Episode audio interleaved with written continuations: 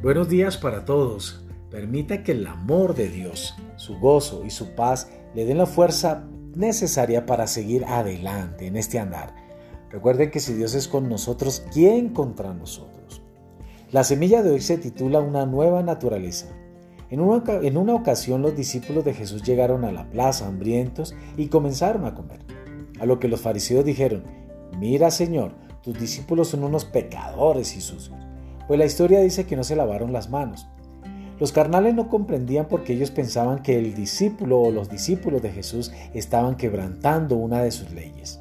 Jesús les dijo, religiosos, ¿no entienden que el hombre se contamina por lo que está dentro de él? Hay envidia, hay celos, borracheras, murmuración, adulterio, fornicación, mentira y codicia. Pablo enseñaba que la antigua naturaleza contiene todo lo malo y es llamado el cuerpo del pecado. El cuerpo del pecado era un castigo que el sistema romano daba a los asesinos. El gobierno romano decía, el que mató a alguien no va a la cárcel, pues el castigo era colocar el muerto en el vivo para que sufriera la muerte que provocó, y el cuerpo se descomponía transmitiendo la muerte al asesino. La etapa de no graduarnos es similar es cargar el cuerpo de un muerto, no en el espíritu, sino en referencia a la antigua naturaleza. La carta a los romanos dice, ¿quién me librará de este cuerpo de muerte? Pablo entendía que andaba oliendo mal y que estaba cargado de un cuerpo de muerte lleno de gusanos. Recuerden, en la nueva naturaleza ya no operamos en ese cuerpo de muerte, pues fuimos librados de la ley del pecado y de la muerte. ¿Dónde se manifiesta ese olor? En las áreas que no han sido trabajadas. Cuando Cristo es el que se manifiesta, hay un olor agradable.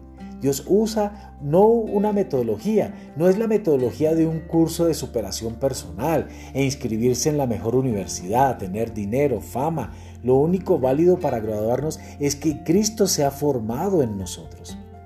A medida que Cristo se va formando en nuestras vidas, va desplazando las marcas del hombre muerto. Cuando llegamos a la etapa de operar en Cristo, ¿quedará algo? Claro, la bendición se manifiesta desde que nacemos en Cristo. Pero hay niveles. Llegar a la etapa de operar en Cristo es cuando Él se manifiesta y aprendemos a renunciar a nosotros mismos. No nos señalarán, nos dirán son retrógrados y se perderán de muchas oportunidades por el progreso de todo tipo. Cuando operamos en Cristo, Dios dice que Él es el galardonador y nos puede dar lo que el mundo no nos puede dar. El que opera en Cristo no se enamora de las circunstancias, porque la provisión está segura, la fuente no añade tristeza. Estamos conectados donde Dios nos proyecta. Cuando no tenemos tiempo para la formación de Cristo en nuestras vidas, nos limitamos a las visiones, tenemos miopía y tratamos de subsistir de un sistema dañado y corrupto.